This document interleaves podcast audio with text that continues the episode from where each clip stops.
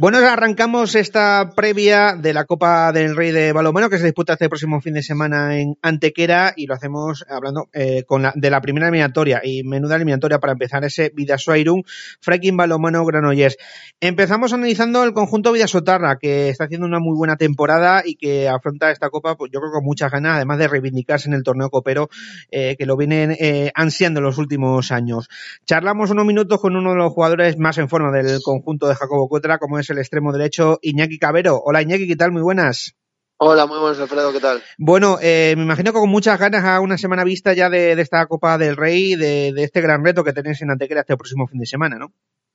Sí, sí, sí, a ver, tenemos muchas ganas, ¿no? Es, es uno de los objetivos del equipo, un objetivo conseguido y bueno, a ver si este año es nuestro año y podemos, podemos llegar lejos, ¿no? Porque te parece que tenemos la negra en la Copa del Rey. Sí, eh, parece eh, es, esa, esa, esos últimos años que os estáis quedando ahí a las puertas, incluso en primera ronda en, en, en las fases finales, eh, no sé si os está sirviendo como, como una motivación extra más de cara a preparar este torneo, ¿no? Sí, a ver, siempre, siempre, desde la primera vez que llegamos y nos tocó el sorteo a nuestro favor, pues eso, que dejas al rival más fuerte que es el Barça en el otro cuadro, uh -huh. pues eh, siempre pues decimos, venga, va, a ver si llegamos, y nada, y nada, y nada, y nada, y a ver si pues este año con, con los resultados que hemos tenido en un mes de febrero que ha sido bastante intenso, pues yo creo que si, si mantenemos un poco la compostura y, el, y nuestro juego, eh, yo creo que podemos, podemos llegar, ¿no? Es lo que te iba a decir, que habéis solventado de manera muy, muy notable este mes de febrero, cargadísimo partidos entre Liga y competición europea.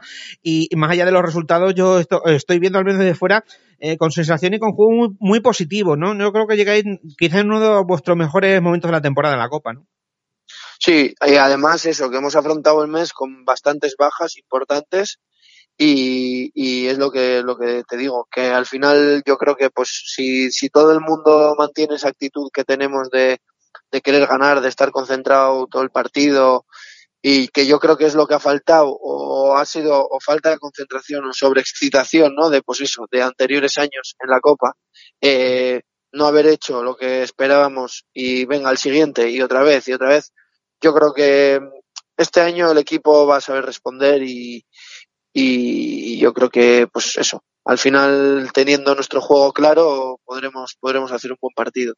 Además eh, tenéis enfrente a, a Granollers que aparte de ser rival directo en, en, en Liga eh, también está haciendo muy buena segunda vuelta y no sé si el partido que tuviste en la primera vuelta precisamente allí en, en tierras catalanas os sirve mucho de referencia o no o como ha pasado mucho tiempo no no le tomes como demasiada referencia.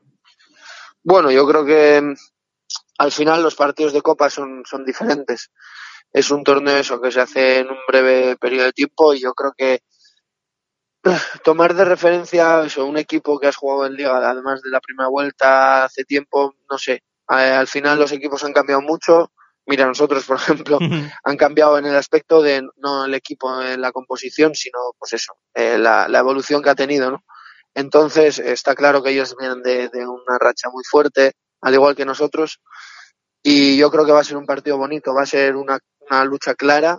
Eh, al final no, no, se va a ganar, yo creo, nadie por, de, pues eso, que vaya a ir sobrado ni nada, y yo creo que va a ser un partido bonito de, de ver y de jugar, ¿no? Al final yo creo que los dos equipos queremos llegar a la final, queremos luchar por, por poder estar ahí en la final y, y yo creo que se, yo creo yo confío en que el Vidasoa vaya a hacerlo. No, eh, bueno, eh, veremos, oja, ojalá para vosotros que, que, se vea un gran partido que, que podáis disfrutar. Y la última, Iñaki, es que a nivel particular, bueno, estamos viendo que está haciendo una, una muy buena temporada eh, con la ayuda del resto de, tu, de tus compañeros y, y, me imagino que, que a nivel particular, aparte de, de, lo que nos has comentado, vas muy motivado para, bueno, para confirmar esas buenas sensaciones que estás demostrando tú también eh, desde ese lado derecho de la cancha, ¿no?